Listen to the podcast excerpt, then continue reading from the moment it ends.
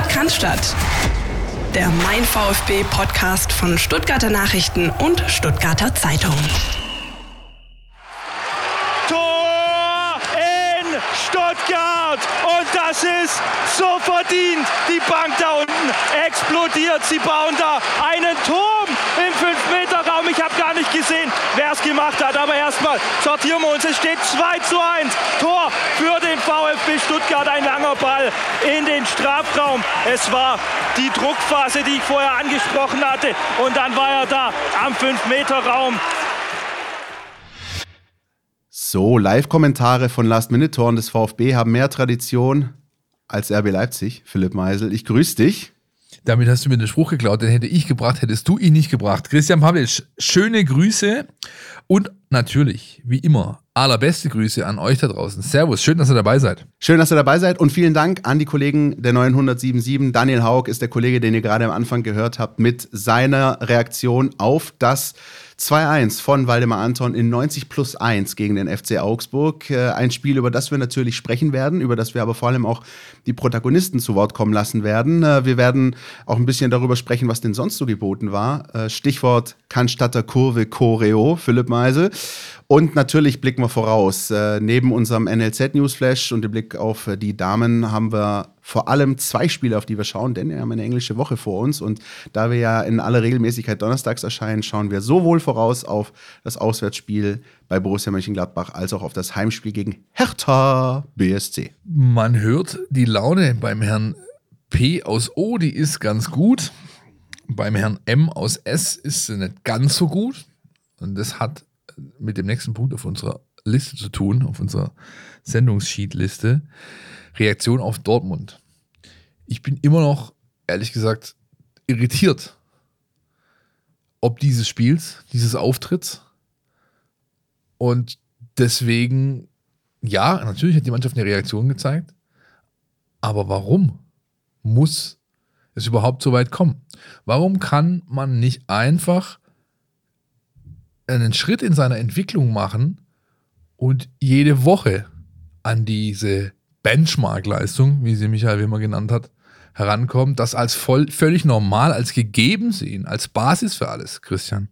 Das ist die richtige Frage. Ich meine, wir kamen uns ja selbst in der letzten Folge ein bisschen dämlich vor, weil wir gesagt haben, die Mannschaft muss Basics zeigen, die Mannschaft muss laufen, zäckig sein, all das, was wir sonst immer sagen. Also Dinge, die selbstverständlich sein sollten für eine Fußballmannschaft in der höchsten deutschen Spielklasse. Und zwar egal, ob höchste deutsche Spielklasse oder Kreisliga fucking B am Sonntag, ja? So sieht's aus. Und ähm, ja, äh, die Reaktion, wir werden das Spiel gleich ein bisschen auseinandernehmen, die war da, am Ende des Tages, wie man so schön sagt. Aber ich glaube, wir sind ja auch, ähm, du und ich, so ein bisschen dafür bekannt, dass wir weder alles in Grund und Boden reden, äh, wenn es mal sowas wie eine Ergebniskrise gibt, noch dass wir alles in den Himmel loben, wenn es mal einen Erfolg gibt. Denn auch bei diesem Sieg gibt es durchaus Wasser, das man in den Wein zu schütten hat, wie ich finde. Auch wenn natürlich das Ergebnis erstmal sehr, sehr wichtig ist und vorrangig ist. Ja, du hast, äh, das ist richtig, du hast äh, vor allem eine Sache, die du halt nicht, immer noch nicht wegbekommen hast und wahrscheinlich auch nie wieder wegbekommen wirst, solange es den VfB Stuttgart von 1893 e.V. gibt. Das sind diese Schlafphasen. Ja. So. Ja, ähm, ich glaube, es war jetzt das siebte Gegentor in der Anfangsviertelstunde äh, diese Saison. Mit letzter Saison mitgenommen, äh, mit dazu reingenommen, dazu noch die Tore, die sofort direkt nach eigen erzieltem Tor fielen, bis zu irgendwo bei 20, 25 Stück. Und das ist dann irgendwann nicht mehr mit Ausrutschern zu erklären, sondern das ist, das ist ein, ein, ein Strukt, eine strukturelle Schwäche. Und diese strukturelle Schwäche, die hat weder äh, Pellegrino Matarazzo aus dieser Truppe rausbekommen, äh, noch hat es bisher Michael Wimmer geschafft. Ja? Und du kannst mir erzählen, was du willst. Wenn man diese Diskussion weiterspinnt, landet man immer und immer und immer wieder bei ein und demselben Punkt. Und das ist Qualität.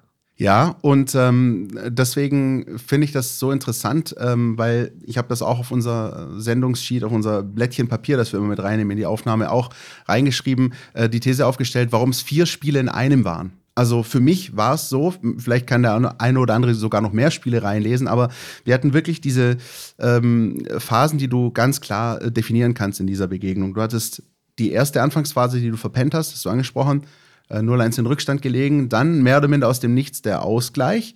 Ein starkes Finish im ersten Durchgang. Dann die nächste Schlafwagenphase nach der Pause, die sah überhaupt nicht gut aus. Klammer auf, Immerhin ähm, spricht das Michael Wimmer nicht nur intern, sondern auch öffentlich ganz klar so an, Klammer zu. Also eine Phase, in der es wirklich äh, zerfahren war, nicht, nicht wirklich gut für den VfB aussah, eher sogar danach, dass äh, Augsburg das 2-1 machen würde. Und dann vierter Teil der Begegnung, in meinen Augen, ähm, ein Finish, ja, wie es äh, tatsächlich seit Beginn der Datenerfassung, das haben uns unsere Kollegen äh, gesagt, äh, noch nicht gegeben hat, mit 14 Torschüssen in der Schlussviertelstunde, das dann am Ende, dieses Finish, das dann am Ende belohnt wurde mit dem 2-1. Also auch da war wieder einfach alles drin in dieser Begegnung, Licht und Schatten und ähm, am Ende steht im Ergebnis eben Licht vorne aber es hätte einfach auch genauso gut anders sein können. Und das muss man dann schon noch ganz klar sagen. Lass uns erstmal den hören, der dafür gesorgt hat, schlussendlich, dass Licht vorne stand. Ja, ich habe einfach instinktiv gehandelt. Ich wollte dieses Spiel gewinnen, ich wollte mein Tor schießen, ehrlich gesagt, ähm, weil ich auch schon letzte Saison gegen Augsburg getroffen habe. Ähm, äh, deswegen, ich war einfach froh, dass äh, wir es auch, ich glaube, sehr gut rausgespielt haben von hinten heraus. Ähm, mit viel Ruhe auch agiert haben, das ist auch äh, sehr entscheidend. Ja, und am Ende bin ich einfach froh, dass wir als Mannschaft gemeinsam daran geglaubt haben und äh, in der 92. Minute das Tor geschossen haben. Waldemar Anton, der Torschütze, ähm, fand ich aber ein starkes Bild, wie er dann danach äh, vor Krämpfen geschüttelt äh, von seinen Spielern äh, da behandelt werden musste, damit äh, die Schmerzen einigermaßen weggehen. Ja, das war der Moment, der dann am Ende den VfB-Fans in Erinnerung bleibt. Ähm, und das war sozusagen, Philipp, der krönende Abschluss, ich habe es gerade schon angesprochen, einer Schlussphase, wie man sie beim VfB selten gesehen hat. Selten gesehen, und zwar nicht nur beim VfB. Also du hast ja gerade schon erwähnt, seit Beginn der Datenerfassung, das sind jetzt dann auch mal gepflegte 30 Jahre. Ja, das ist, das ist eine Benchmark. Die Eltern erinnern sich, das hieß früher noch ran. Ja, und wie hieß dieser Typ mit seiner roten Jeansjacke? Äh, der ran moderiert hat? es gab, äh, es gab Reinhold Beckmann. Ja, Beckmann, ja. danke, genau. Gut. Ähm, es ist natürlich auch so, bei allem, bei aller Wucht, bei aller äh, Hingabe auch schlussendlich, die der VfB da auf den Platz gebracht hat für diese letzte Phase, es gehören halt immer zwei dazu. Ja, Augsburg, das minimiert es, finde ich schon ein bisschen, war stehend K.O. Die konnten nichts mehr. Die sind nur noch da hinten drin gestanden, wie beim Handball, haben ihren Strafraum, aka 7-Meter-Raum oder was, verteidigt und oder das versucht und haben natürlich sich darauf eingelassen, dass da Welle um Welle äh, kommt, die sie dann im Idealfall wegverteidigt bekommen. Ja? Und mir tat in dieser Phase echt, äh, das ist nicht das erste Mal in den letzten Spielen, der Luca Pfeiffer wirklich fast schon leid, weil er ähm, unfassbar viel Einsatz bringt. Ich, ich finde, der macht richtig gute Spiele, aber in den Schlüsselszenen, also wenn es darum geht, ein Tor zu machen und so weiter, ja, oder, eine, oder die eine Szene gegen Bochum, wo er über den Ball säbelt, da macht er halt einen schlechten Eindruck und dieser Eindruck, der bleibt dann oft hängen bei den Leuten. Das ist schade, weil er, er spielt ordentlich. Er macht das wirklich ordentlich, er rechtfertigt seine Verpflichtung und ähm, macht auch im Zusammenspiel mit Girassi eine gute Figur. Ja, das ist äh, mir auch aufgefallen, vor allem, weil ähm, die Szenen, die er jetzt sozusagen, oder die Chancen, die er versemmelt hat am Samstag, da kannst du ihm keinen Vorwurf machen. Das war echt gut. Also der eine Kopfball äh, nach der Ecke von Bonas Sosa auf dem kurzen Pfosten. Ja, oder auch den in dieser komischen, den, den Torhüter hält da aus kürzester genau. Distanz. Also das ist halt, da machst da hat er nichts falsch gemacht. So, ja. Das ist halt ein Gegner auch noch da. Deswegen meinte ich, es gehören halt auch zwei dazu. Das gilt im negativen wie im positiven Sinne. Aber du hast gerade schon den richtigen Punkt angesprochen, nämlich äh, dieses Zusammenspiel Luca Pfeiffer und Seru Girassi. Äh, das war eine kleine Überraschung in der Startelf von Michael Wimmer und er hat sich nach der Partie auf der Pressekonferenz dazu geäußert, äh, wie die zwei das dann im Allgemeinen gemacht haben und natürlich auch, ob es da möglicherweise auch andere Optionen noch gibt für die Zukunft. Das ist alles ein Modell für die Zukunft. Die Jungs haben es alle, nicht nur Luca und Seru, haben es äh, alle gut gemacht. Es war die beiden sind ja nicht nur Doppelspitzen und sind ja nicht nur Zielspieler, sondern die bewegen sich auch gut zwischen den Linien, ja, sowohl Seru als auch Luca Pfeiffer.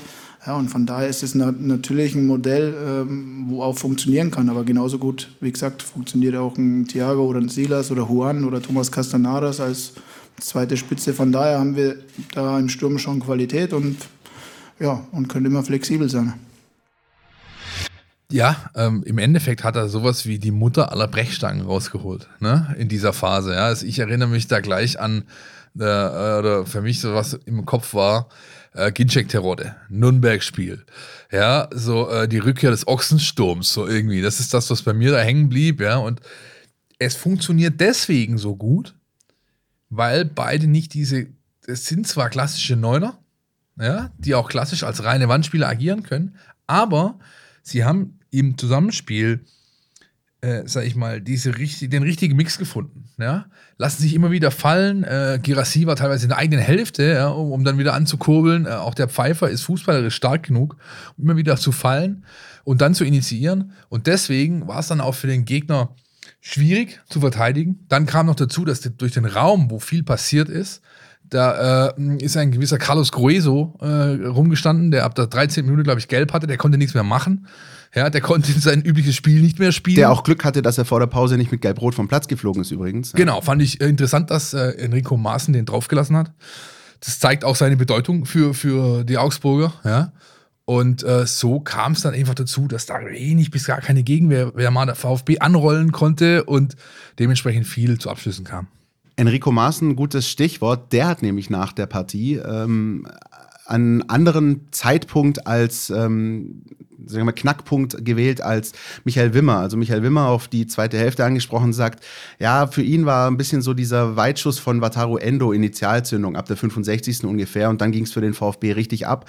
Äh, Enrico Maaßen sieht die Handspielszene um Borna Sosa als Knackpunkt und sagt, naja, ähm, aus seiner Sicht ähm, also jetzt mal unabhängig davon, ob es Elfmeter war oder nicht, aber aus seiner Sicht ist da nochmal eine Stimmung gekippt im Stadion auch von der Seitenlinie transportiert auf die Tribünen. Und ähm, übrigens fand ich auch, dass dieses Spiel am Samstag einfach mal wieder der beste Beweis dafür war, dass dieses Stadion Spiele gewinnen kann. Weil was da in den letzten zehn Minuten los war, war abnormal und es ist einfach mit jeder vergebenen Chance immer lauter und immer, immer enthusiastischer geworden, bis dann eben Anton getroffen hat.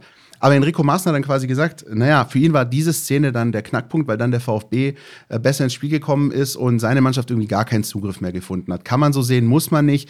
Aber ähm, ich glaube, über die Handspielszene können wir noch mal ganz kurz reden, Philipp. Wie siehst du es? Das ist übrigens nicht nur ähm, im Stadion so gewesen, sondern auch auf der Theo, Theodor-Holz-Straße. Da stand ein äh, Auto mit Meißel P am Steuer. Ähm, Meisel B, äh, die Frau hinten drin und neben mir der Kleine in seinem Maxi Cosi, ja, und der äh, SWR-Kommentator ist komplett numm geschnappt, auf Deutsch gesagt, ja, ist immer, immer lauter geworden, das gibt's nicht, wie kann der nicht, und Pfeife und hier und da, und selbst wir wurden dann durchaus emotional, als Kersten Eichhorn gemeldet hat, Tor in Bad Cannstatt.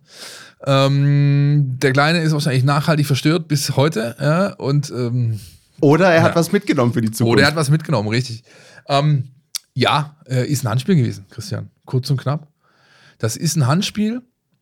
Hm, find's, also ich verstehe die Handregel nicht mehr. Wir brauchen jetzt auch keine Wahrdiskussion mehr aufmachen. Ich glaube, wer diese Woche Champions League geschaut hat, der hat noch so ein, zwei andere Szenen gesehen in diese Richtung, wo du einfach überhaupt nicht mehr weißt als Zuschauer, was ist denn jetzt hier Phase? Ja, weil die nach Willkür einfach entscheiden, wie sie Bock haben. Ja, und ähm, ich fand die beste Erklärung, die es gab zur Szene, war die von Manuel Gräfe der jetzt neu auf Twitter ist und das macht, was der Account at DFB-Schiris eigentlich machen sollte, nämlich konsequent und sauber erklären, was da eigentlich äh, passiert ist. Und nachdem Kulenas Erben aufgegeben haben, übernimmt er jetzt diese, oder diese Vakanz. Und er hat klar erklärt und auch richtig erklärt, Sosa springt. Beide sehen, der Ball ist länger, als man denkt. Dadurch Rückwärtsbewegung. Dadurch auch der Schulterblick von Sosa. Er sieht, okay, der Ball kommt jetzt und dann zieht er den Arm hoch. Und das mit einer natürlichen Handbewegung zu erklären, da musst du schon drei, vier, acht Hofbräu drin haben, ja. Und, aber im, im Fall Samstag und im Fall Stieler war es, glaube ich, ne, ähm, ist das für den VfB gut ausgegangen. Dann darf sich nicht beschweren, wenn da Elfmeter gepfiffen wird. Andererseits gebe ich weder Maßen noch Wimmer recht. Ich, also beide, oder andersrum, beide haben so ein bisschen recht. Ja, das wird wahrscheinlich eine Mischung aus beiden Momenten sein die dann so geführt hat, dass der VfB diese Schlussphase auf den Rasen brennen konnte. Äh, ich glaube, du hast zu dieser Handspielszene alles gesagt. Ich will mich da auch gar nicht einmischen. Ich will es, ehrlich gesagt, ich will es gar nicht mehr verstehen. Ähm, ich selbst war mal der einen Meinung, dann der anderen, wie auch immer. Ist wurscht. Ich glaube, die, was so ein bisschen die, ähm, sagen wir, der Vergleichspunkt für mich ist, ist immer der, hätte ich vehement Elfmeter gefordert, wenn die Szene so auf der anderen Seite passiert wäre. Und wenn ich mir jetzt beispielsweise vorstelle, dass ein Joveleo, den Namen sage ich jetzt nur, damit ich ihn einmal ausgesprochen habe, wenn ein Joveleo beispielsweise den Arm so weit oben hat und der Schiri gibt keinen Elfmeter für den VfB, ich glaube, dann regen wir uns alle auf. Ähm, deswegen bin ich mittlerweile auch dabei zu sagen, jo, war er einer, aber da hat der VfB auch mal Glück gehabt. Er hat schon oft genug äh, Pech gehabt. Deswegen, äh, einer, Achtung, jetzt einer meiner Lieblingssprüche äh, von Kommentatoren, bei denen ich normalerweise immer an die Decke gehe, sei es drum. Ähm, aber zu Borna Sosa, äh, mal abseits des Handspiels, gibt es auch noch einiges zu sagen zu dem Spiel. Ne? Ja, ich finde, zwei Dinge sind wirklich markant. Welche beiden, Christian? Quizfrage, wie in der Schule. Komm, Hefte raus, Klassenarbeit, auf geht's. Also, ähm, was ich, sage ich mal, zwei Dinge, die mir aufgefallen sind. Vielleicht, ich weiß nicht, ob sich das deckt mit dem, was du äh, auch gesehen hast, aber vielleicht schon. Das eine ist, dass er äh, konsequent die Standards genommen hat, auch vor allem die Ecken von beiden Seiten. Das war ähm, nicht immer so. Und damit einhergehend auch, ähm, dass Borna Sosa verhältnismäßig häufig in diesem Spiel nicht nur den linken, sondern auch den rechten Fuß benutzt hat, um zu flanken. Und zwar diese, diese Bananenflanken sozusagen aufs Tor hin, auf den zweiten Pfosten hin. So ist ja unter anderem auch das 1-1 durch Girassi gefallen. Dann erinnere ich mich, es gab noch eine Chance, äh, Waldemar Anton kurz vor Schluss, äh, glaube ich, ähnliche Flanke gewesen. Also, dass Borna Sosa so ein bisschen den rechten Fuß auch für sich entdeckt hat in dieser Partie. Äh, ich weiß, dass viele, viele Gegner äh, will meine Flanken mit links äh, also abblocken und äh, deswegen ich muss äh, etwas anderes machen. Ich bin glücklich, dass äh, diese Sache mit rechter Fuß geht auch äh, und das hilft die Mannschaft, äh, dass wir haben die drei Punkte genommen und das ist die wichtigste für mich. Also yeah, und wir, wir schauen, was passiert. Vielleicht äh, kommt mehr Assistent mit dem rechten Fuß auch. So sieht's aus. Da haben ja viele Leute gedacht, er hätte nur den linken. Ja, jetzt stellt sich raus, er hat doch beide. Komisch. Ne? Aber wenn ich irgendwo was festmachen wollen würde an Kniffen, die Wimmer bisher erfolgreich angewandt hat, dann einmal Ochsensturm, mehr oder minder klassisches 4-4-2. Das andere ist, man hat dem Kollegen Sosa erklärt, dass es halt auch invers geht. Ja, invers, schöne Trainer, Trainersprech. Man setzt ja oft, ähm, sag ich mal, einen Linksfuß auf den rechten Flügel, damit er nach innen ziehen kann, invers agieren kann, um dann abzuschließen. Oder man erklärt einem ausgemachten Linksfuß, dass er eben auch einen rechten hat und vielleicht auch mit dem rechten Fuß mal Flanken schlagen kann. Ich würde sogar so weit gehen, da einen Teil äh, Nate Weiss zuzurechnen, der äh, seine äh, Technikgeschichten natürlich auch mit Borna Sosa macht, obwohl der nicht mehr allzu viele äh, Hinweise braucht, aber es scheint zu fruchten. Das mit den Standards ist auch korrekt. Dann gibt es noch eine dritte Sache, die ich auffällig finde. Sag mal. Er nähert sich seiner Topform. Mhm. Das Turnier kommt, also die WM, er ist in den vorläufigen Grad nominiert worden, worden, wird auch garantiert mit nach äh, Katar reisen. Und du merkst halt diese ganze Chose, die ihn behindert hat, nämlich die halbe Rückrunde der letzten Saison verletzt und fit gespitzt zu spielen, eine Vorbereitung nur in Teilen absolvieren zu können das scheint alles hinter ihm zu liegen. Er kommt jetzt, er scheint voll austrainiert, voll fit, er fordert die Bälle, er will markant dem Spiel seinen Stempel aufdrücken, versteckt sich nicht. Und das ist genau der Borna Sosa, der dann vielleicht mal irgendwann doch 25 plus x Millionen Euro wert ist. Es gab eine Szene, die mir ganz besonders in Erinnerung geblieben ist von Borna Sosa am Samstag. Das war, ich glaube, es war sogar die Flanke auf Anton kurz vor Schluss. Äh, eine der äh, zig Flanken, äh, die äh, eigentlich sehr, sehr gut äh, getimt waren und wo dann halt äh, Kubek im Tor gerade noch so irgendwie seine Finger dran bekommen hat. Da ist Borna Sosa voller Verzweiflung auf die Knie, hat die Hände auf den Rasen geschlagen und es hat nicht viel gefehlt. Dann hätte er auch Rasen gefressen, weil er einfach so frustriert war, dass das nicht klappt mit dem Tor. Ja, das muss irgendwie, ich glaube, das war die Anton-Szene, das muss dann die 87., 88. sowas gewesen sein, wie er wirklich nahezu besessen war davon, dass er unbedingt dieses Tor erzielen will. Das war eine Körpersprache, die vielleicht in diesem Moment, wo man sagen könnte, hm, oh, negative Körpersprache, ist für mich überhaupt nicht so. Das ist, das zeigt diese Besessenheit, das zeigt dieses, ich will das nicht wahrhaben, ich will das nicht akzeptieren, dass dieses Spiel 1 zu 1 ausgeht. Und ich mache weiter und weiter und weiter. Und auch wenn er selbst beim 2-1 nicht beteiligt war, aber dieses Mindset war ganz, ganz wichtig und das hat sich gewiss auf viele Spiele übertragen auf dem Platz. Das sind wir wieder bei Benchmark. Mit Benchmark sind wir in die Folge eingestiegen. Benchmark äh, will der Herr Wimmer gesehen haben am Samstag. Borda Sosa hat eine Benchmark-Leistung auf dem Rasen gezimmert. Jetzt wollen wir mal hören, was der Mensch zum Spiel zu sagen hat, der noch eine höhere Anglizismenquote hat als ich hier in dieser Sendung. So 15 bis 20 Minuten war es eine richtige Zweikampf- und Standardsituation, Schlacht. Ja, fast. Also ganz viele Kämpfe um den zweiten Ball, aggressive, nicklige Zweikämpfe, wenig Struktur in beiden, in beiden Spielhälften, aber auch schwer, weil es so intensiv war. Und da war es wichtig, gegenzuhalten. Dann eben ähnlich wie Mannschaften wie Union Berlin es machen, das 1-1 zu halten und dann eben hinten raus seine fußballerische Qualität auf den Platz zu bringen. Und das haben wir dann eben in den letzten 20 Minuten in einer sehr eindrucksvollen Manier getan. Ähm, aber ohne genug Tore zu schießen und das ist das, woran wir weiterarbeiten müssen, denn jetzt haben wir noch drei richtig schwere Spiele. Gladbach, Leverkusen auswärts und Hertha in der englischen Woche hier zu Hause ich glaube, der Einspieler jetzt Anglizismen frei, aber trotzdem sehr klar auch in der Aussage, wenn auch ein bisschen mit heiserer Stimme Sven Mislint hat, der das alles auch nochmal rekapituliert hat rund um dieses Spiel. Und ähm, wie ich finde, einen interessanten Aspekt jetzt zum Ende hingebracht hat, über den wir auch nochmal kurz diskutieren können, nämlich dieses Thema Union Berlin als Vorbild. Also nicht spieltaktisch, ja. Ich glaube, der VfB wird nicht diesen Fußball spielen, den Union Berlin spielt, aber so ähm, Matchplan technisch, ja, dass das so ein bisschen ähm, die, die Marschroute sein kann. Hey, wir sind die, die hinten raus das letzte Wort haben wollen. Das bedingt natürlich zum einen, Philipp, du hast es, oder wir haben es am Anfang der Folge ausdiskutiert, dass du keinen Schlafwagenfußball in der ersten Viertelstunde des jeweiligen Durchgangs spielst, weil nur dann kannst du dich steigern. Aber wenn du natürlich trotzdem in der Lage bist, ähm, hinten raus deine beste Leistung zu bieten und deine Mannschaft wie den FC Augsburg so nach hinten reinzudrücken, ähm, das letzte Wort in der Partie zu haben und dann das 2-1 so zu erzielen, dann ist das, glaube ich, schon was, was man sich, was man sich ein bisschen abgucken kann von den Köpenickern, die übrigens dann 24 Stunden später, nachdem Sven Wissenthal diese Aussage getätigt hat, den 90 plus 7 mit 2-1 gegen Gladbach gewonnen haben. Ja, wobei, also ich glaube, ein bisschen kann man schon das vergleichen, sag ich mal, was der VfB jetzt gegen Augsburg gespielt hat, was Union immer spielt, das ist die Flankenlastigkeit. Mhm. Ja, also, aber mehr würde ich dann auch nicht versuchen, Parallelen zu suchen und zu finden.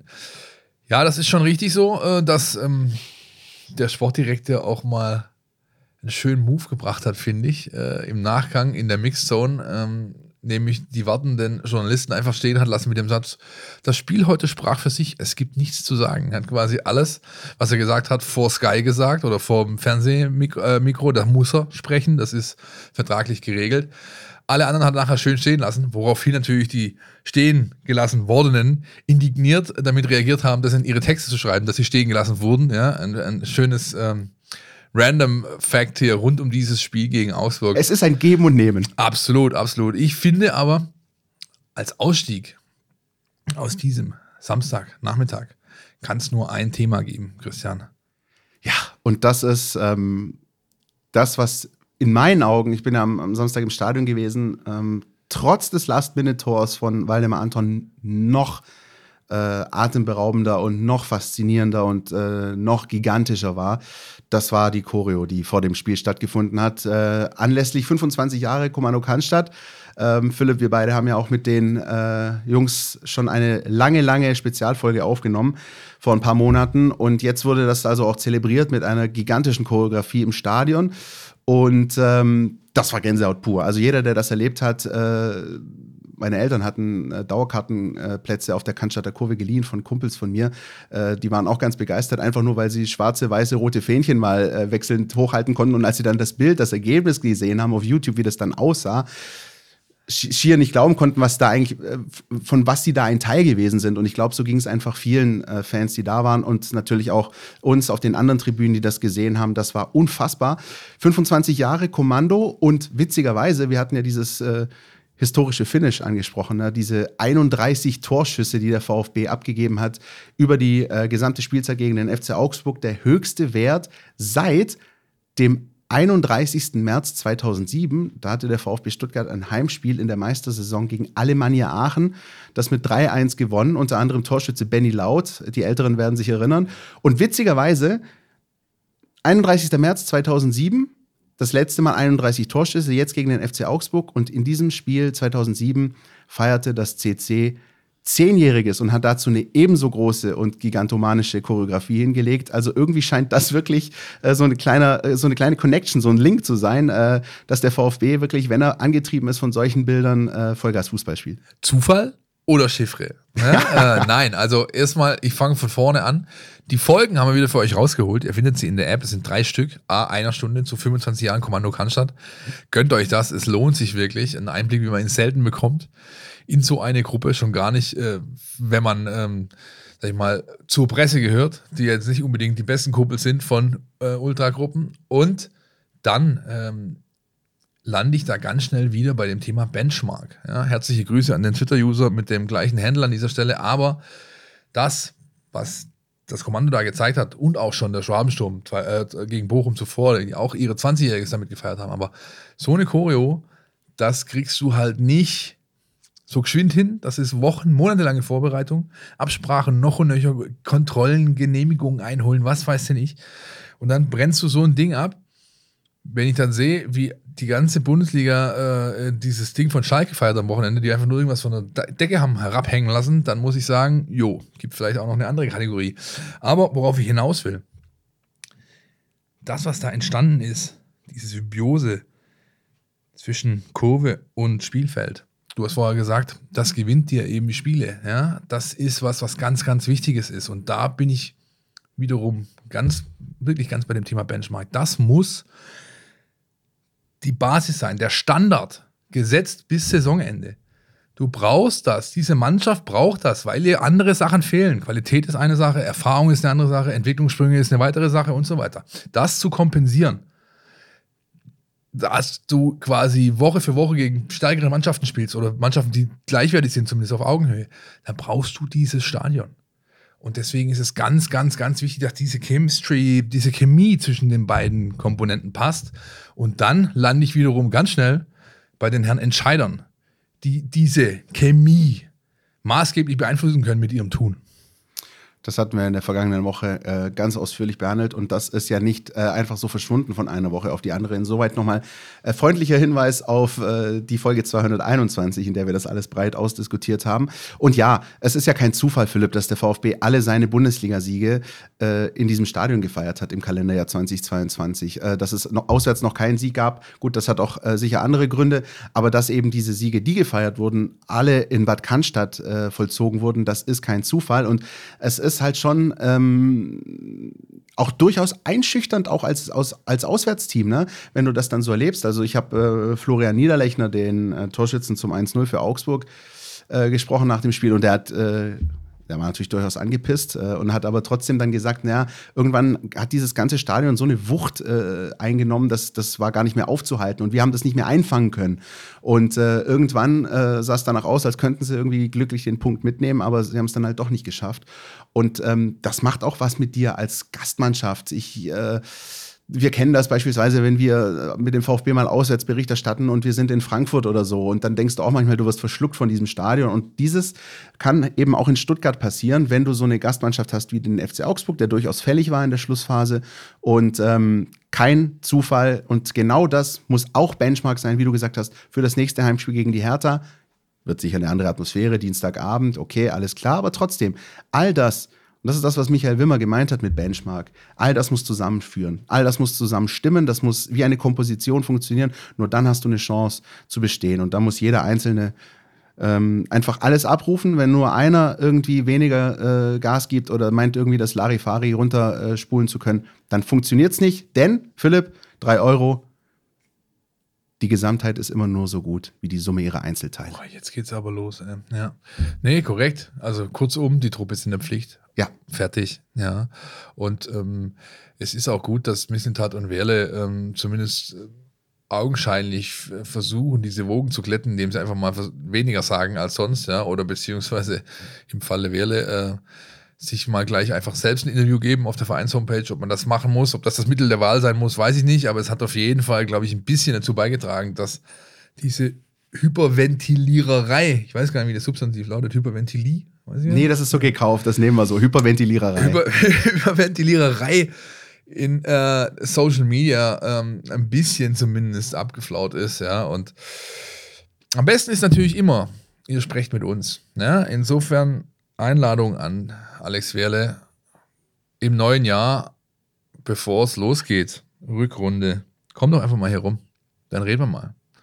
Und dann reden wir Tacheles und dann wird das vielleicht helfen zu erklären, warum Sam Mislintat nicht mehr Sportchef ist beim VfB oder zu erklären, warum es weiterhin ist, ja, für die nächsten Jahre, fände ich einen guten Deal. Ne? Herzliche Grüße in die Mercedesstraße an dieser Stelle. So, ein weiterer Aspekt, der so ein bisschen zu dieser Hyperventiliererei am vergangenen Samstag gesorgt hat, war übrigens die Tatsache, dass äh, zwei Reihen hinter mir äh, plötzlich riesiges Aufkommen war.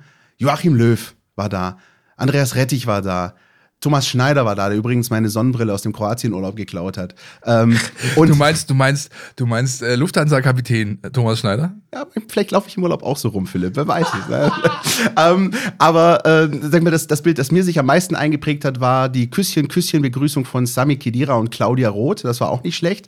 Ähm, worauf ich hinaus will, äh, da war äh, natürlich viel los. Das hatte alles eigentlich eine Bedeutung äh, gegen Null, ja, weil es gibt halt einfach auch Menschen wie Joachim Löw und Andreas Rettich, die sich einfach mal ein Bundesligaspiel anschauen wollen.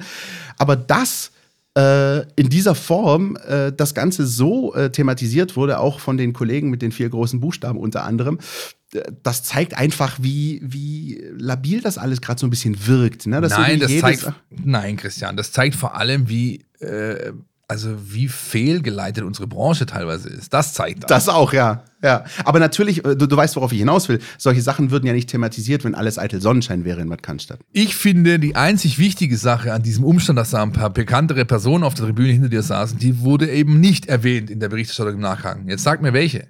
Ähm, keine Ahnung, ich habe da so viele Menschen gesehen. Auf wen willst du hinaus? Dass Claudia Roth versucht hat, ihre Haare in den Trikotfarben vom FC Augsburg zu färben, ja? Das wurde mal wieder nicht thematisiert.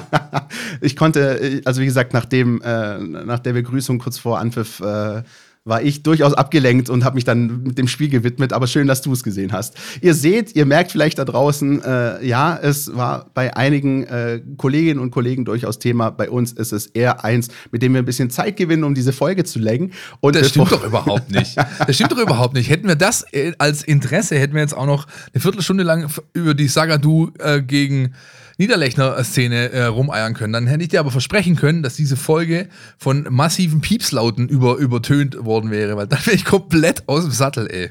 Ohne Witz. Wer sich so abkochen lässt, als zwei Meter irgendwas Kühlschrank, ja, wie ein kleiner C-Jugendlicher mit einem Schulter, mit einer angelegten Armschulter, also bitte, ey. Ich glaube, es war auch dann durchaus dem Ergebnis geschuldet, dass es äh, die Note 4,5 gab und es gerade, gerade, gerade so über äh, mangelhaft war, äh, weil ich glaube, äh, bei einem anderen Ergebnis, da hätte das nicht gereicht. Werbung. Du willst nicht nur jede Woche den Podcast hören, sondern zu jeder Zeit voll über den VfB Stuttgart informiert sein? Mit dem Mein VfB Plus Abo bleibst du immer auf Ballhöhe. Erhalte Zugriff auf das Matchcenter, Live-Ticker, multimediale Inhalte und vieles mehr. Jetzt die Mein VfB App runterladen und das Abo vier Wochen kostenlos testen. Verfügbar im Apple App Store und im Google Play Store. So, genug der irrelevanten Promis. Jetzt hören wir wieder eine richtige VfB-Legende nach unserem Jingle. NLZ News. Neues von den Nachwuchsmannschaften. Ja, war sehr interessant. Ähm, hat viel zu bieten gehabt. Äh, wir hatten natürlich, äh, ja, wir sind anders ins Spiel reingegangen. Wir wollten natürlich das Spiel zu Hause gewinnen, um unsere Serie da auch fortzusetzen. Ähm, ja, sind zweimal in Führung gegangen, haben dann aber auch zweimal Postwenden den Ausgleich bekommen, wo wir uns auch äh, ja, dumm angestellt haben, zweimal. Und am Ende muss man dann sagen, nach dem Rückstand müssen wir mit dem Punkt leben. Äh, müssen, wir, müssen wir sagen, äh, war ja auch verdient für Firnheim. Die haben alles reingehauen, haben alles getan, haben auch gut verteidigt. Wir haben viel, viel mehr vom Spiel gehabt, konnten aber gegen eine enge Mannschaft oder enge gestaffelte Mannschaft wenig Durchsetzungsvermögen hatten wir und äh, wenig Torchancen. Und daher muss man einfach mit dem Punkt leben und geht so in Ordnung, meiner Meinung nach. Herzlichen Dank an Heiko Gerber. Wie immer, wer soll es besser aufarbeiten und ausdrücken als der, der es verantwortet? Das ist der Trainer in dem Fall. Weißt du, was mir immer einfällt, wenn ich an den äh, oder woran ich sofort denken musste, als ich den Vereinsnamen des Gegners vom Wochenende in Gänze gelesen habe. Also ich musste an meinen Lateinunterricht denken. Woran hast du gedacht? Albano und Romino Power. Amicita. Da, da, da, da, da, da, da, da, da, da, da, da, da. TSV ne? Amicitia Viernheim. Ich, ich meine, es ist ja Amicita Felicita, also die Freundschaft eigentlich. Ne? Es ist sozusagen. Äh, ich glaube, da ist ein I zu viel in dem Namen. Freundschaft Viernheim. Ich glaube, es ist, das müssen wir nochmal recherchieren. Ich meine, es ist äh, der lateinische Begriff amicitia. Den kann ich dir auch deklinieren, wenn du willst, aber ich lasse es jetzt ah, bleiben. Jetzt, da kommt der Herr mit seinem großen aber egal, Latinum um die Ecke. egal ob italienisch oder latein, es steht für die Freundschaft. Freundschaft Vierenheim und äh, ja, freundschaftlich ging das Ding dann auch am Ende und über die Bühne 3 zu 3 ist äh, das Spiel geendet und ihr habt ja gerade Heiko Gerber gehört, der durchaus jetzt nicht unzufrieden war, immerhin einen Rückstand noch aufgeholt und einen Punkt eingefahren. Ähm, damit kann man in dem Fall auf jeden Fall leben. Und die nächste Aufgabe für die Damen des VfB Stuttgart, die steigt am Samstag 14.30 Uhr auswärts. Und zwar ist der nächste gute Vereinsname, Philipp, der jetzt kommt. Der SV Deggenhausertal. Wo liegt das denn? Das kann ich dir diesmal nicht sagen. Mit Firnheim lag ich ja ungefähr richtig. Ja, das war gut. Aber Deggenhauser Tal, nein, steige ich äh, aus diesmal und ähm, gehe heimlich still und leise in mein Erdkundekämmerchen und schlage das nach bis zur nächsten Folge. Oder wir fragen einfach Heiko Gerber, weil der muss es am Ende der Saison wissen. Also, der muss ja hinfahren. Der, der, muss hinfahren, der muss es ja wissen, ne? Ja. So. Ähm, Wenn wir schon bei guten Vereinsnamen sind, ne? Dann äh, machen wir weiter mit SG Barockstadt Fulda-Lehnertz. Also, also das ist ja, das hat was von Eurovision Song Contest hier. Das ist schon stark und ähm, stark ist auch, dass der VfB 2 seine kleine Durststrecke, Negativphase mit drei Niederlagen und ohne eigenes Tor am Stück beenden konnte durch ein 2 zu 1. Mich freut besonders, dass ähm, die Pferdelunge dabei getroffen hat. Mathis Hoppe, äh, unterschätzter Spieler. Übrigens bei ähm, dem mittleren Bruder des Herrn Kedira unter Vertrag, der sein Spielerberater ist ähm, der hat es einfach mal verdient. Ja? Der spult Woche für Woche unfassbares Pensum ab, läuft, läuft auch leider ab und zu mal falsch, weil er halt noch ein junger Kerl ist. Und ähm, der hat verdient, mal zu treffen. Und dann kam mein aktueller VfB 2 Crush wieder zum Tragen. Janis Bolziaris hat noch einen reingeschweißt, 2-1, Deckel drauf. Fulda war gut drauf die letzten Wochen. Platz 6 irgendwo rum gewesen. Nicht so, wie ich erzählt habe, irgendwas Vorletzter oder was. Ja. Nee, und Mal mal wieder die Tabelle nicht im Griff gehabt. Und waren vor dem Spiel vier, fünf Punkte vor dem VfB. Der VfB ist jetzt wieder rangerückt. Ich glaube, auf einen Punkt an äh, den Aufsteiger. Also, das war schon sehr, sehr wichtig, auch um sich nach unten abzusichern, weil da wurde der Vorsprung schon immer so ein bisschen kleiner in letzter Zeit. So sieht's aus. Und dann ähm, muss man ja auch bedenken, dass durch die Insolvenz des VfR Aalen in die Tabelle ordentlich Bewegung reinkommen wird. Ja, da wird es ein bisschen scheppern und kleppern. Ja, äh, finales Urteil steht nicht fest. Das Reglement sieht, glaube ich, neun Punkte Abzug vor. Ja. Da tut es gut, wenn man am Wochenende im, man kann eigentlich fast Derby sagen, ja, so ein bisschen Regionalliga-Derbyle, ja, Ulm gegen VfB 2, immer heiße Partien, ja, äh, da nachlegen könnte. Das ist im Gazi-Stadion wegen den zu erwartenden Fans des Gegners und findet um 14 Uhr statt, Christian, richtig? Samstag 14 Uhr und das ist ähm, die Stätte für die Fans ist SSV Ulm, wo sie schon einige WV-Pokaltitel gefeiert haben, aber den letzten haben liegen lassen im Elfmeterschießen gegen die Kickers. Äh, vielleicht ja ein ganz gutes Omen. Ich glaube, es gibt äh, schönere Orte, wo die Ulmer-Fans äh, hinreisen. Heimspiel für den VfB 2, da könnten vielleicht ein bisschen Glück die nächsten Punkte her, wobei, muss man ganz klar sagen, Ulm ist da schon der Favorit. Das ist so, das kann man nicht direkt diskutieren. Und äh, wenn wir bei der Favoritenrolle sind, dann bleiben wir bei der, die hat nämlich der VfB inne am Wochenende, die U19 zumindest, wenn es gegen 1860 geht. Die hat man unlängst im DFB-Pokal geschlagen, trifft jetzt auf Leverkusen. Nee, Quatsch, Straf auf Leverkusen trifft jetzt auf Hertha ne, in, in der nächsten, nächsten Pokalrunde. Ähm, das Bayern-Doppel von U17 und U19 ging so unentschieden aus. Ja, die U19 hat 3 zu 1 gewonnen, stark gespielt, äh, habe ich mir sagen lassen. Ich habe es nicht gesehen. Ich habe den ersten Durchgang gesehen, äh, da stand es 2-0 zur Pause. Das war echt gut. Vor allem auch die Tatsache, dass die Mannschaft äh, offenbar in solchen Spielen einfach in der Lage ist, genau zum richtigen Zeitpunkt äh, die Nadelstiche zu setzen. Das war in dem Fall genau so. Es gab eine Mini- Druckphase der Bayern beim Spielstand von 1-0 und dann gab es aber einen wie an der Schnur gezogenen äh, Gegenzug zum 2-0 und dann war gleich schon wieder äh, Ruhe im Karton. Also das ist was, was diese U19 wirklich ähm, schon lange, lange jetzt einfach beherrscht, was Nico Willig offenbar an seine Jungs weiterreicht zum richtigen Zeitpunkt da zu sein und den Gegner in den Knockdown zu versetzen, dass es da am Samstag absolut passiert. Samstag 11 Uhr auf dem Einser gegen 1860. Kann man schön Doppler machen. Ne? Freitagabend die erste Mannschaft schauen in der Kneipe oder vor Ort. Schnell heimfahren. Morgens die U19 und mittags den VfB 2. Sogar drei Spiele in wenigen Stunden.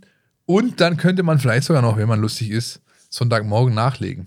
11 Uhr Stadtderby, U17 gegen die Kickers. Die haben 1 zu 2 verloren gegen die Kollegen aus München. Wir hatten ja letzte Woche davon gesprochen. Kaltstart für die Mannschaft von Markus Fiedler.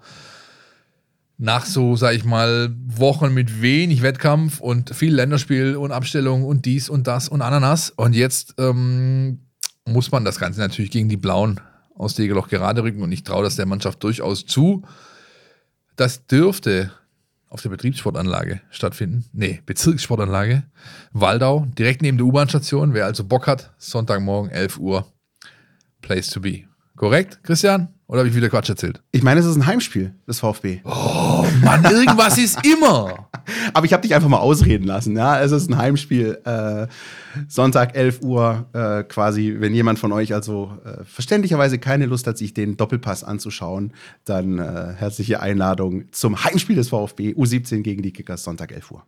Mach uns, lass uns noch einen kleinen Zeitsprung machen äh, auf den Vor, nee, Vorvorabend zu diesem Spiel, nämlich Freitagabend am Niederrhein in der, sagt man, Fohlenstube oder sowas? Oder, weiß ich? Äh, ich weiß Fohlenstall? Nicht, Fohlenstall. Das ja, äh, ja müssen, wir, müssen wir unseren Kollegen Henning fragen, der weiß das. Im Zweifel Hindenburg-Schenke, ja? Genau. Ähm, Auswärtsspiel des VfB bei Borussia Mönchengladbach schon am Freitagabend. Ähm, finde ich tatsächlich, also mir, wenn schon kein Samstag ist, ist mir Freitag immer noch lieber als Sonntag, weil du kannst irgendwie vorlegen, du weißt, woran du bist, dann kannst du dir gemütlich anschauen, was die Konkurrenz so treibt. Ähm, und es ist ja nicht das Schlechteste, diesen Spieltag zu eröffnen bei Borussia Mönchengladbach. Äh, und auf den ersten Blick könnte man so meinen, boah, schwieriger Gegner. Äh, Sven Wissent hat er doch am Samstagabend ähm, nach dem Augsburg-Spiel völlig zu Recht, wie ich finde, gesagt, der VfB reist da als Außenseiter hin, die Borussia ist der Favorit, steht alles. Und trotzdem hat der VfB die vergangenen fünf Bundesligaspiele gegen die Borussia aus Mönchengladbach nicht verloren.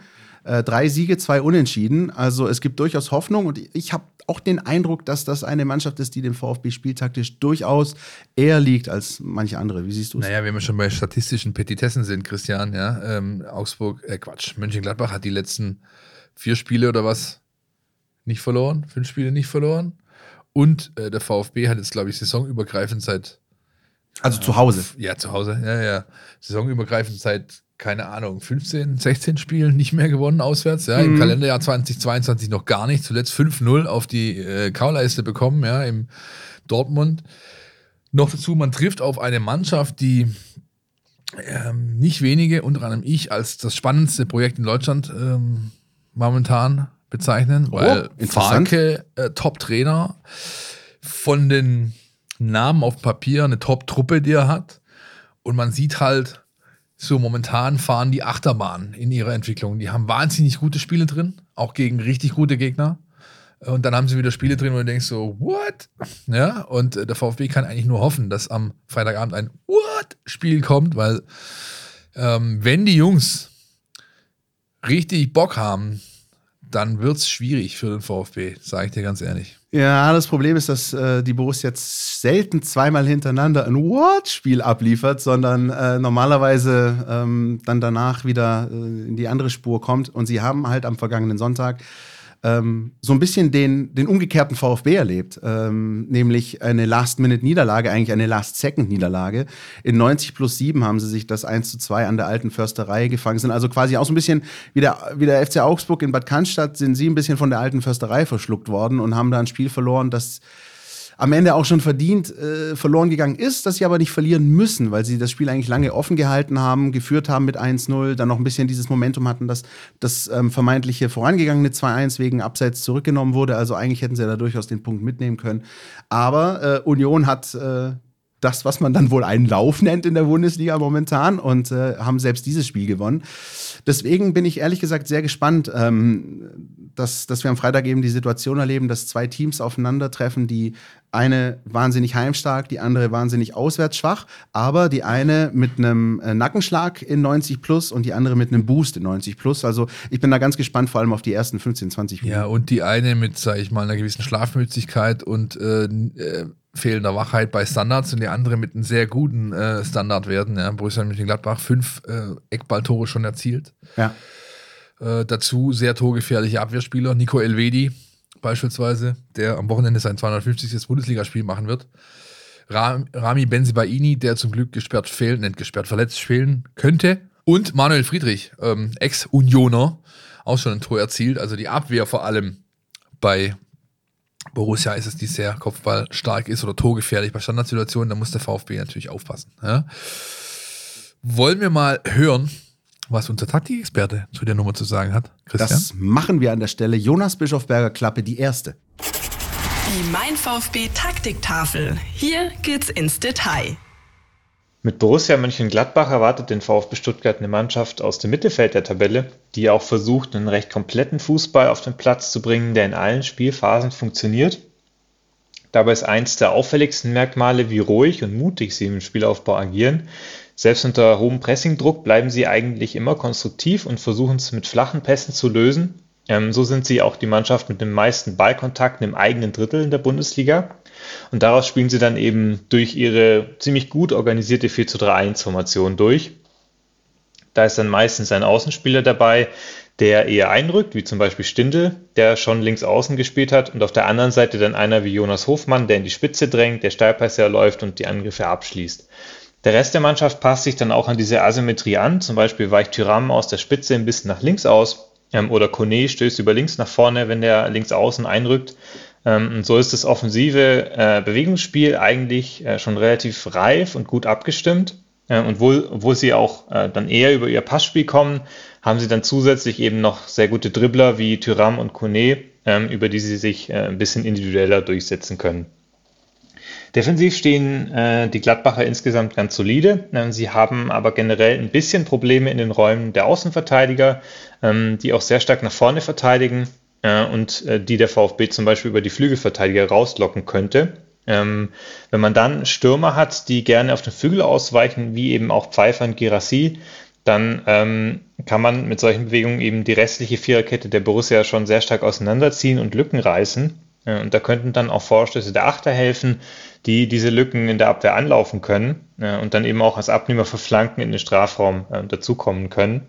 Ähm, zwar verteidigen die Sechser bei Gladbach sehr tief, äh, wodurch sie eigentlich genügend Spieler haben, die diese Lücken in der Abwehr schließen können, ähm, aber das kriegen sie nicht immer so perfekt organisiert, dass diese Lücken dann auch tatsächlich zugelaufen werden.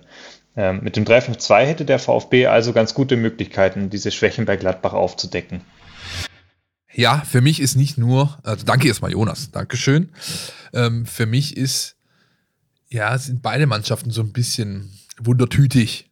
Ja, ähm, der VfB, wir haben eingangs der Sendung lange drüber gesprochen, hat jetzt einen Standard gesetzt. Ja, den muss er erstmal wieder auf den Platz bringen. Ähm, und die Gladbacher, wie gesagt, sind sehr heimstark, aber auch bekannt dafür, nicht jetzt die Mannschaft zu sein, die sich unbedingt wehrt.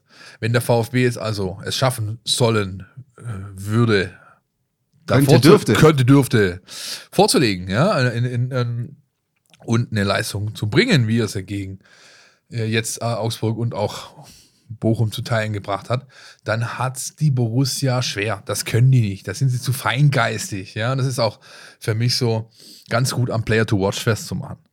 Manu Kone, ja, für mich der Mann in Gladbach, neben dem äh, Kapitän Stindl, der aber äh, schwierige Zeiten hinter sich hat und nicht bei 100% ist, aber Kone, Sechser, spielstark, äh, torgefährlich, aber auch so ein Spieler, der ja eine gewisse Signalwirkung hat für eine Mannschaft, sowohl im Positiven, wenn er eben gut drauf ist, läuft es bei allen anderen auch, als auch im Negativen. Das heißt, wenn du ihm den Zahn ziehen kannst, Bellingham, Dortmund, ah, erinnert sich jemand? Dann hast du gute Chancen, Gladbach in die Schranken zu weisen. Das ist auch das, was Michael Wimmer nach dem Augsburg-Spiel gemeint hat. Äh, Nochmal dieses Wort. Ähm, wir, wir, haben das jetzt in dieser, in dieser Woche. noch einmal sagen, implodiert das Internet wahrscheinlich. Es tut mir Benchmark. leid. Die Benchmark. Aber Michael Wimmer hat ja sozusagen nicht gesagt, dass dieses Spiel gegen Augsburg die Benchmark ist, sondern er hat eigentlich gemeint, dass das Finale die Benchmark sein muss für die künftigen Spiele. Das heißt, das impliziert, die beiden Spiele, über die wir jetzt diskutieren, äh, Gladbach, Hertha, auf jeden Fall mal, äh, dann auch noch Leverkusen bis zur WM-Pause und darüber hinaus, das muss das Mindestmaß an dem sein, was man von den Profis auf dem grünen Rasen zu erwarten hat. Und äh, ich habe das in der vergangenen Woche, äh, sagen wir mal, durchaus emotional seziert, was in Dortmund schiefgegangen ist. Ich würde mich freuen, wenn ich sowas nicht nochmal machen muss und wenn wir nach dem Gladbach-Spiel eben darüber sprechen, dass das da war. Auf der anderen Seite, Philipp, äh, ist natürlich auch eins klar. Wir hatten äh, zwar Heimsiege jetzt gegen Bochum und gegen Augsburg, aber auch da hatten wir einfach Schwächephasen. Ähm, die Schwächephasen wurden halt von der Mannschaft einer Klasse wie Bochum und Augsburg bei allem Respekt eben nicht ausgenutzt. Das kann dir in Mönchengladbach nicht passieren. Also wenn du dir in Mönchengladbach im Fohlenstall oder Borussia Park oder wie auch immer äh, eine halbe Stunde Auszeit nimmst, holst du da nichts. Dann verlierst du dieses Spiel und das muss halt allen bewusst sein. Und das muss Michael Wimmer mit seinem Trainerteam eben äh, dem Team möglichst naheliegen. Vielleicht hilft ja auch die Unterstützung von den Rängen. Ne? Die wird gut sein. Ähm, ich glaube, es ist nicht ganz, aber fast vergriffen, das Auswärtskontingent. Äh, zumindest alle Hotelzimmer in Mönchengladbach und Umgebung sind umgriffen. Wir wissen, Äh, das, aus, äh, wir wissen das aus eigener Erfahrung. Wir wissen das aus eigener Erfahrung. Und ähm, das ist natürlich ein Faktor, ja, wenn du da antreten kannst in so einem stimmungsvollen Stadion, das ist es dort, ja, das ist, da ist immer gut was los, äh, die stehen hinter ihrer Mannschaft, die Leute dort, da musst du halt dann auch da dagegen halten und das dürfte dem VfB am Wochenende wohl gelingen, wenn, wie gesagt, die Mannschaft in Vorleistung tritt. Wir haben ja bei jedem äh, Vorausblick auf die anstehenden Spiele diese Kategorie Player to Watch. Ich würde gerne bei diesem Spiel äh, die Kategorie einbringen Player to Watch Not oder wie auch immer man das auf Englisch. Player not to watch. Player Das not ja, to ja. watch. Ja, danke. äh, Von meinem Englisch-LK ist nicht mehr so viel übrig. Ich weiß nur, dass man bei äh, Fragen und Verneinungen mit du umschreiben sollte. Äh, deswegen Players not to do watch vielleicht. Ja? Nein, also Spieler, die nicht auf dem Platz stehen werden. Und da bin ich bei Borussia Mönchengladbach tatsächlich äh, einigermaßen erleichtert, dass eben der eben schon von dir erwähnte Rami Benzebaini nicht dabei ist und auch Jan Sommer der hoffentlich, äh, meine ich wirklich ernst, äh, bis zur WM noch fit wird, weil das ist für mich äh, der beste Bundesliga-Torwart. Ähm, ich bin da ein bisschen, ich bin da ein bisschen vielleicht nicht so mainstreamig unterwegs wie andere Medienhäuser oder Fans. Für mich sind da ein Jan Sommer und ein Kevin Trapp durchaus höher anzusiedeln als ein Manuel Neuer und und und. Ähm, für mich ist er der beste Bundesliga-Torwart. Das hat er auch äh, bei der EM für die Schweiz bewiesen, wie er da die Franzosen zur Weißglut gebracht hat und auch die Spanier. Ähm, hat sich verletzt im Pokalspiel in Darmstadt und ist ein Wettlauf gegen die Zeit ein bisschen, ob das noch was wird. Aber dass das ein Torhüter ist, der der Borussia schon etliche Spiele gewonnen hat, das steht für mich außer Haben wir Frage. da nicht, äh, wenn er nicht spielen kann, ist das nicht einer der letzten Vertreter der Gary Ehrmann Torwartschule? Ja, richtig. Die dann im Tor stehen? Richtig. Was macht eigentlich Julian Pollersbeck bei, bei der Gelegenheit? Mal die Frage. Gut, wir driften ab. Ähm, ja, Manu Sippel ne, wird das dann wohl machen. Genau. Bei dem ich immer äh, zuerst die Geschichte in den Kopf bekommen, wie er mal irgendwie, keine Ahnung, zu spät im Training kam und sein Auto noch immer in einem gewissen Etablissement, äh, im Hofe des gewissen Etablissements äh, stand und so weiter. Naja, ähm, wie gesagt, wir schweifen ab. Aber trotzdem auch ein guter, ne? Also es ist jetzt nicht so, Absolut. es ist äh, Das durchaus ja- eine das Nummer soll- zwei. Nein, gar nicht. Deshalb, ich wollte jetzt nur ein bisschen in die Richtung Buntes äh, und Panorama ähm, Haben wir ja heute sowieso schon. Genau, ja. Das schmälert seine Leistung überhaupt nicht. Im Gegenteil, das ist ein guter Torhüter. Ja, im Sommer ist er halt ein überragender Torhüter. Und deswegen macht es einen Unterschied aus, ähm, wer davon auf dem Platz steht. Ja. Und ähm, ja, wir werden sehen, Freitagabend. Wir sind dort beide, ne, machen einen kleinen Ausflug. Der eine arbeitet, der andere nicht. Wer also Lust hat, äh, noch nachher Bierchen mit uns zu trinken, Humboldt-Schenke ist the place to be. Gehe ich mal von aus, Christian, oder? Ja, wir verraten natürlich nicht, wer arbeitet und wer nicht. Das Nein. müsst ihr schon selbst rausfinden. Aber äh, ich äh, hoffe, dass äh, die vielen VfB-Fans, die auch äh, hochreisen werden am Freitagabend, ähm, sag ich mal, zumindest nicht mit einer Niederlage wieder zurück müssen oder den Rest des Abends äh, begießen. Ähm, Wäre schon schön, wenn der VfB einfach auch auswärts mal performen würde. Ähm, es ist die vorletzte Chance vor der WM-Pause und ähm, ja, es gehört einfach dazu, wenn man eine einigermaßen solide Bundesliga-Saison spielen will, auch auswärts zu punkten und das wird mal wieder Zeit. So, und weil der Spielplan so knapp bemessen ist wie das Repertoire von Ricardo Basile, machen wir gleich weiter mit dem Spiel am Dienstagabend, oder Christian? Ja, denn wir erscheinen ja, äh, das können Sie der Tagespresse entnehmen, immer donnerstags. Äh, und da fällt natürlich auch bis zum nächsten Donnerstag die englische Woche rein. Und deswegen schauen wir jetzt auch noch voraus auf das übernächste Spiel ähm, gegen die Hertha zu Hause, Dienstag 2030. Wir müssen natürlich jetzt schon vorab sagen, etwaige Verletzungen, Sperren bei beiden Teams, die können wir natürlich nicht äh, reinfließen lassen jetzt, aber wir können natürlich das große Ganze so ein bisschen beleuchten und da ist einfach äh, die Tatsache äh, einfach unumstößlich, dass es für den VfB ein elementar wichtiges Heimspiel ist, das nächste elementar wichtige Heimspiel. Äh, auch für den Fall der Fälle, dass das in Gladbach nicht mit dem Dreier reicht, dann bist du natürlich wieder unter Druck und äh, solltest sowieso einfach schauen, so viele Punkte wie möglich einzuhamstern bis zur WM-Pause. Und da ist dieses Heimspiel gegen die Hertha einfach nochmal eine dicke Chance. Ja, immens wichtig. Ganz äh, müssen wir nicht drum herum reden. Ja, ähm, du kannst auch einfach da nochmal so ein, auch wenn es nicht das allerletzte Spiel ist, aber du kannst nochmal so ein positives Abschlusserlebnis schaffen, das sich in diese WM-Pause reinträgt ja, und dich dann auch da wieder rausholt. 20. März geht es, glaube ich, weiter mit dem Heimspiel gegen Mainz, wenn ich es richtig weiß. Oder Auswärtsspiel Mainz? Heimspiel.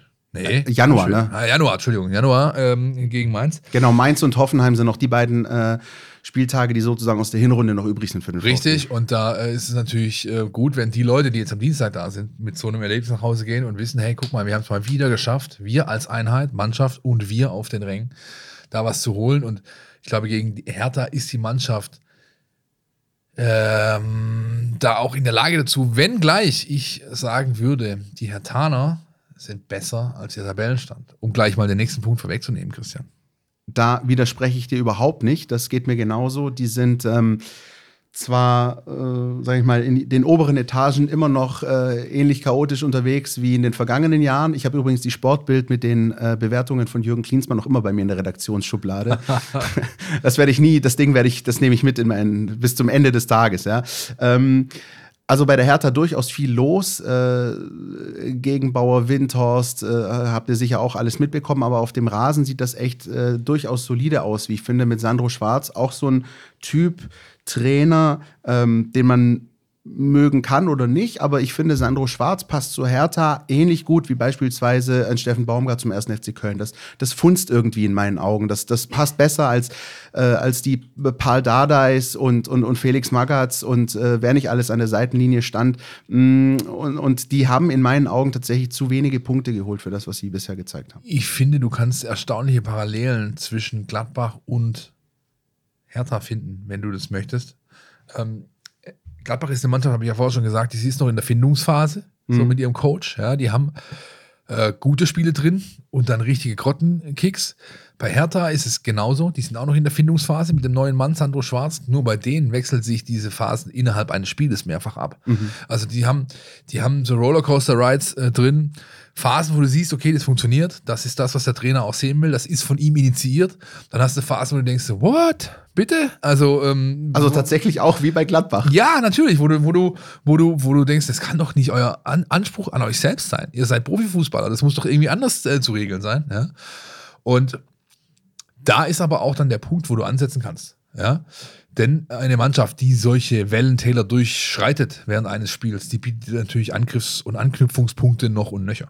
Ja, und was äh, Hertha dann auf der Minusseite so noch gemeinsam hat mit Mannschaften wie Bochum oder Augsburg ist, sie lassen sich auch tatsächlich gerne mal von so einem äh, Knackmoment äh, aus der Bahn werfen, auch innerhalb eines Spiels. Ne? Also das ist die große Chance für den VfB, wenn er es schafft, mal vielleicht ein frühes Tor zu erzielen oder zum richtigen Zeitpunkt mal ein Tor zu erzielen. Ähm, der Hertha somit schon den Zahn zu ziehen. Also das ist eine Mannschaft, die noch, ich glaube, das ist im Aufbau, aber die noch nicht sehr widerstandsfähig ist. Ja, die lässt sich gern mal von einem, zwei Negativmomenten äh, so, das ist keine Lust mehr, dann sind sie gebrochen für den Nachmittag oder für den Abend. Und wenn der VfB das schafft, dann hat er ganz gute Karten. Und der VfB hat natürlich auch einfach die Chance, ähm, diese, diese Heimbilanz äh, im Finish bis zur WM-Pause einfach aufrechtzuerhalten. Ne? Bochum, ähm, nehmen wir Bielefeld noch rein, ähm, Augsburg und dann Hertha. Wenn du es tatsächlich schaffst, all diese Heimspiele erfolgreich zu gestalten, dann hast du so einen Schwung, den du mitnehmen kannst und der auf jeden Fall äh, ein großes Plus ist, äh, auch dann für den Start der äh, nach-WM-Ära, ähm, weil dann einfach auch wieder klar ist, was zu Hause einfach in Stuttgart geht. Und dann muss man sicherlich äh, auch ähm, den, die Personalie Wimmer entsprechend bewerten. Ja?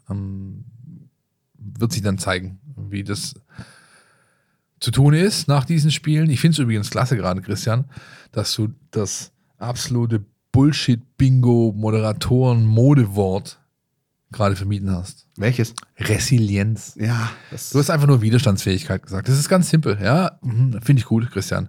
Übrigens, äh, wenn wir schon bei Bullshit-Bingo sind, ihr wisst ja, wir haben da mal was vorbereitet gehabt für euch. Wir präsentieren es euch gern wieder in unseren sozialen Netzwerken, Facebook, Twitter, Instagram am Wochenende. Leider, leider, aber vielleicht kriegen wir das noch hin, steht Benchmark nicht drauf.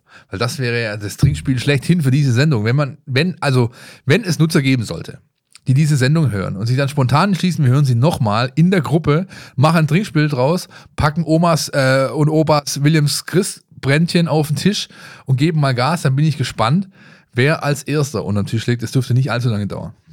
Ist Benchmark das neue Momentum, meine Frage an der Stelle. Es, es gab früher mal ähm, Halt, äh, das Wort Halt, ja, ist vor allem bei äh, Horst Held sehr ausgeprägt. Wenn der spricht, benutzt er quasi in jedem zweiten Satz das Wort Halt. Da kannst du auch mal schön ein Trinkspiel draus machen, Sonntagmorgens beim Doppelpass und da erlebst du den Sonntagmittag auch nicht mehr. Da gibt es den Rostbraten ohne dich. Ey. äh, ja, so, wie kriege ich jetzt. Äh, Wir müssen irgendwie zur Taktiktafel kommen, ne? Weil, mal, mal, mal, Am Doppelpass gab es mal etwas. Das war mein absolutes Favorite. Der Reinhard Snacks Taktiktisch. Reinhard Snacks Taktiktisch, genau. Von Udo Lattek mit drei Weizen im Kittel erklärt, irgendwelche Würstchen rumgeschoben, wer hier gegen wen. So, wir machen es ohne Würstchen, ohne Weizenbier, wir machen es mit Jonas Bischofberger. Bitteschön. Klappe die zweite. Die Mein VfB Taktiktafel. Hier geht's ins Detail.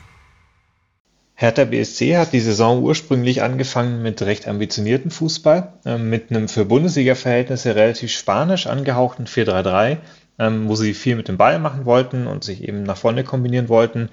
Das hat aber nicht ganz so gut funktioniert, sodass sie vor knapp drei Wochen umgestellt haben auf 4-4-2, ähm, womit sie deutlich direkter nach vorne spielen.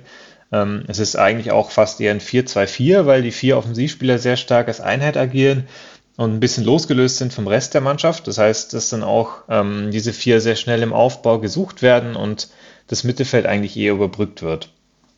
Das bedeutet, dass auch viel gestalterische Verantwortung bei Stefan Jovetic liegt, der sich gern ein bisschen fallen lässt und versucht, seine drei Sturmpartner kreativ einzusetzen. Ähm, das passt von der Rollenverteilung her schon ganz gut, aber sie versuchen wirklich auch extrem schnell ihre Angriffe abzuschließen, laufen dann sehr früh in die Tiefe und dadurch haben sie natürlich ähm, auch sehr viel Zug zum Tor, ähm, sind aber auch ein bisschen eindimensional.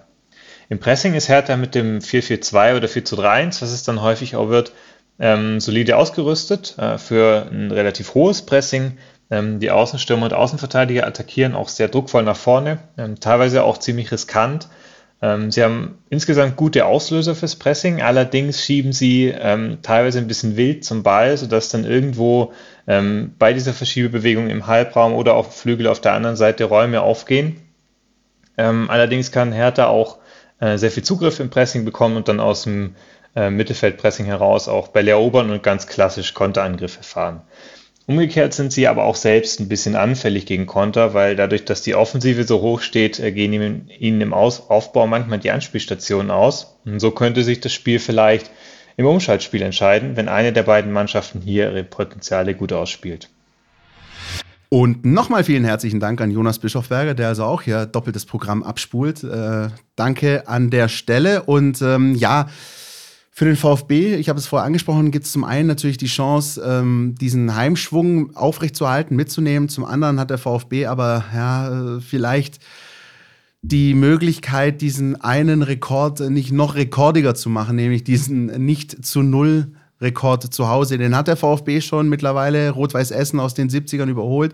Es sind jetzt mittlerweile 28 Bundesliga-Heimspiele, in denen äh, beim Gegner nicht die Null steht. Und es wäre echt schön, wenn, äh, wenn das vielleicht mit einem schnöden 1-0 zu Ende ginge am Dienstagabend, weil ich habe keine Lust, äh, diese Statistik noch irgendwie in den Januar mitzunehmen, wenn ich ehrlich bin. Bitte ähm, an die Redaktion des Duden, falls er noch nicht in Druck ist für 2023, haltet die Druckerpressen an. Ja, dass ein Rekord nicht noch rekordiger wird, sollte bitteschön in dieser Fachfibel auftauchen im nächsten Jahr. Nee, hast natürlich recht. Ja. Hast natürlich recht. Ähm ich glaube, weißt du, natürlich nehmen alle ein 3-1 oder 4-1 gegen die Hertha, ist ja keine Frage. Aber es geht ja schon einfach wirklich auch darum, äh, diesem Ding einfach mal ein Ende zu setzen, einfach mal zu zeigen, jo, wir sind auch in der Lage, ein schmutziges 1-0 mal zu holen. Ja, darum geht es halt generell für den VfB. Also du hast, ich finde, die Leute müssen sich davon verabschieden. Das merkst du auch bei uns oft, wenn wir in der Nachbereitung am Tag später in der Redaktion zusammensitzen, kommen auch immer wieder mal ja, aber schön kickt war es halt nicht oder gut gespielt war es nicht. Darum geht es nicht. Es geht für den VfB Stuttgart, der in seinem äh, aktuellen Bundesliga-Jahr nur darauf bedacht sein kann, die Klasse zu halten, um nichts anderes als Punkte. Und wenn du diese Punkte halt schmutzig holst, dann hol sie schmutzig. Ist vollkommen egal. Wir sind zehn schmutzige 1-0, 2-1-Siege lieber als irgendwelche Spiele, wo nachher wieder rumsalpeter wird vom gegnerischen Trainer. Oh, der VfB war heute richtig gut, er hat uns so große Aufgaben gestellt. Wir mussten alles raushauen. Shut up, dude. Also das ist, es interessiert mich nicht. Ja, du musst dahin kommen, dass es für dich so eine Art, ja, wie soll ich sagen, also erstrebenswertes Ziel ist, die Spiele dreckig einzusacken. Und da ist Hertha die beste Gelegenheit dazu. Definitiv, weil ich glaube, ein schönes Spiel kann man da nicht erwarten. Ähm, lass mich gern vom Gegenteil überzeugen, aber ich gehe nicht davon aus, dass es das schönste aller Ligaspiele wird. Ähm, und sehe ich genauso wie du. Also ähm, vor allem in dieser Situation, in der du jetzt bist, tabellarisch, punktetechnisch, da ist jeder Punkt wichtig, egal wie der geholt wird. Ähm, und ähm, darum geht es jetzt. Und das wissen ja hoffentlich auch alle da unten in der Mercedesstraße, dass es bis zur WM-Pause genau darum geht. Und äh, wenn du irgendwann mal sowas wie eine Serie vielleicht starten solltest, wer weiß, dann kannst du immer noch anfangen, schön zu kicken und das Ganze auch noch äh, zu veredeln und vergolden und mit Schleifchen drum ist alles gut. Aber für den Moment geht es erstmal darum, einfach die Punkte zu holen. Und ähm, Player to watch, Philipp. Gibt's jemand bei der ja, Hertha? für mich schon, für mich schon. Ja? Der kommt von hier, der kommt, der ist quasi dein Nachbar. Ah ja, aus Plattenhardt. Marvin Plattenhardt aus Plattenhardt, ja. Gebürtig Ostfildern. Sein Bruder spielt übrigens wo? Äh, weiß ich nicht. FC 08 Homburg. Ah ja, klar. Danke, weiter. Ähm, Trainer beim FC 08 Homburg ist übrigens? Timo Wenzel. Richtig, weiter. Ähm, der ist natürlich schon so, finde ich, einer, der ein Schlüssel ist, ein Schlüsselspieler. Ja? Ähm, Kapitän, Urgestein, Standardspezialist, ähm, Vorlagengeber. Also wenn es bei Hertha gar nicht läuft, dann ist er halt das, der Go-To-Guy, das Mittel zum, zum, zu mehr. Ja? Wenn du also es verhindern kannst, dass der Hertha 38 ähm, Standardsituationen in Strafraumnähe gibst, dann ist es schon mal gut. Ja? Dann wird nämlich Warmin Plattenhardt nicht ganz so oft äh, seine beste Qualität ausspielen können. Das ist nun mal der ruhende Ball. Ja, und, und nicht nur der ruhende Ball. Ich glaube, viele VfB-Fans erinnern sich mit Grausen an dieses ähm, 0-2 an einem Sonntagabend äh, im April, glaube ich, war es noch, ähm, als man da verloren hatte und Marvin Plattenhardt aus dem Spieler raus äh, eine schöne Flanke auf äh, Davy Selke hineinzirkelt in der dritten Minute oder so. Ähm, er ist Standard äh, stark, er ist standardaffin, aber er kann es wirklich auch aus dem Spieler raus, wenn man ihm die Räume gibt und deswegen ist der VfB herzlich eingeladen, ihm diese Räume nicht zu geben, weil wenn du das machst, dann wird es halt echt gefährlich. Und ja, auch da ähm, die Gefahr, Flanke, Kopfball, Standards, ähnlich wie bei Borussia Mönchengladbach, auch da wieder eine Parallele. Also da kommen zwei durchaus sehr, sehr ähnliche Mannschaften auf den VfB jetzt zu. Immerhin musst du dich nicht so großartig umstellen. Ähm, das wird etwas, äh, wo äh, der VfB durchaus zu tun haben wird und wo einfach komplett die Antennen oben sein müssen. Über 90 plus, auch da gilt wieder, du kannst dir keine Auszeit nehmen ähm, und du musst wirklich bei jedem jeder Gelegenheit da sein, versuchen Standards zu vermeiden, ja, möglichst dazu zu kommen, dass es die gar nicht erst gibt. Und wenn es sie gibt, dann einfach hellwach sein. Dem ist nichts hinzuzufügen und damit würde ich sagen, machen wir einen Knopf an die 222. Das war die 222. Podcast-Folge. Alles weitere äh, rund ums Spiel und um die beiden Spiele lest ihr natürlich in der Mein VfB-App, wenn ihr das Mein VfB Plus Abo habt. Ihr bekommt natürlich auch Content auf Social Media, Facebook, Twitter, Instagram. Folgt uns da, falls es nicht schon tut. Lasst uns gerne für diese Folge und auch für alle anderen ein Sternle da auf Spotify, das hilft uns. Ja, ähm, ähm, Likes sind immer, immer gut, nicht nur für uns, für unsere geschundene Reporterseele, Christian, sondern auch eben ja. für das große Ganze. Und wem das noch nicht reicht und er immer noch Bock hat, mit uns in Kontakt zu treten, der schreibe uns eine sogenannte E-Mail. An welche Adresse, Christian? An info.meinvfb.de. Wir sagen Dankeschön. Fünf Jahre Podcast Start. Bis zum nächsten Mal. Ja, sollen wir jetzt noch singen, Philipp, zum Abschluss? Ah, wir singen, haben wir die letzten Folgen eigentlich so gute Erfahrungen gemacht, oder? Sollen wir es ja, machen? Sollen wir es nicht machen? Nee, komm, wir lassen es besser bleiben. Lass mal. Wir wollen die Leute nicht verschrecken. Jetzt haben wir sie abgeholt, eine Stunde lang. Wenn wir jetzt singen würden, Christian, wo würden das hinführen? Ja, gut, auf der anderen Seite, wer es schon bis hierher ausgehalten hat, herzlichen Glückwunsch. wir hören uns, liebe Leute, und dann äh, sprechen wir in der nächsten Woche natürlich über die vorangegangenen Spiele, die dann absolviert sein werden und schauen dann auf das letzte Spiel vor der WM-Pause auswärts bei Bayer Leverkusen. Bis dann. Podcast statt. Der Mein VfB Podcast von Stuttgarter Nachrichten und Stuttgarter Zeitung.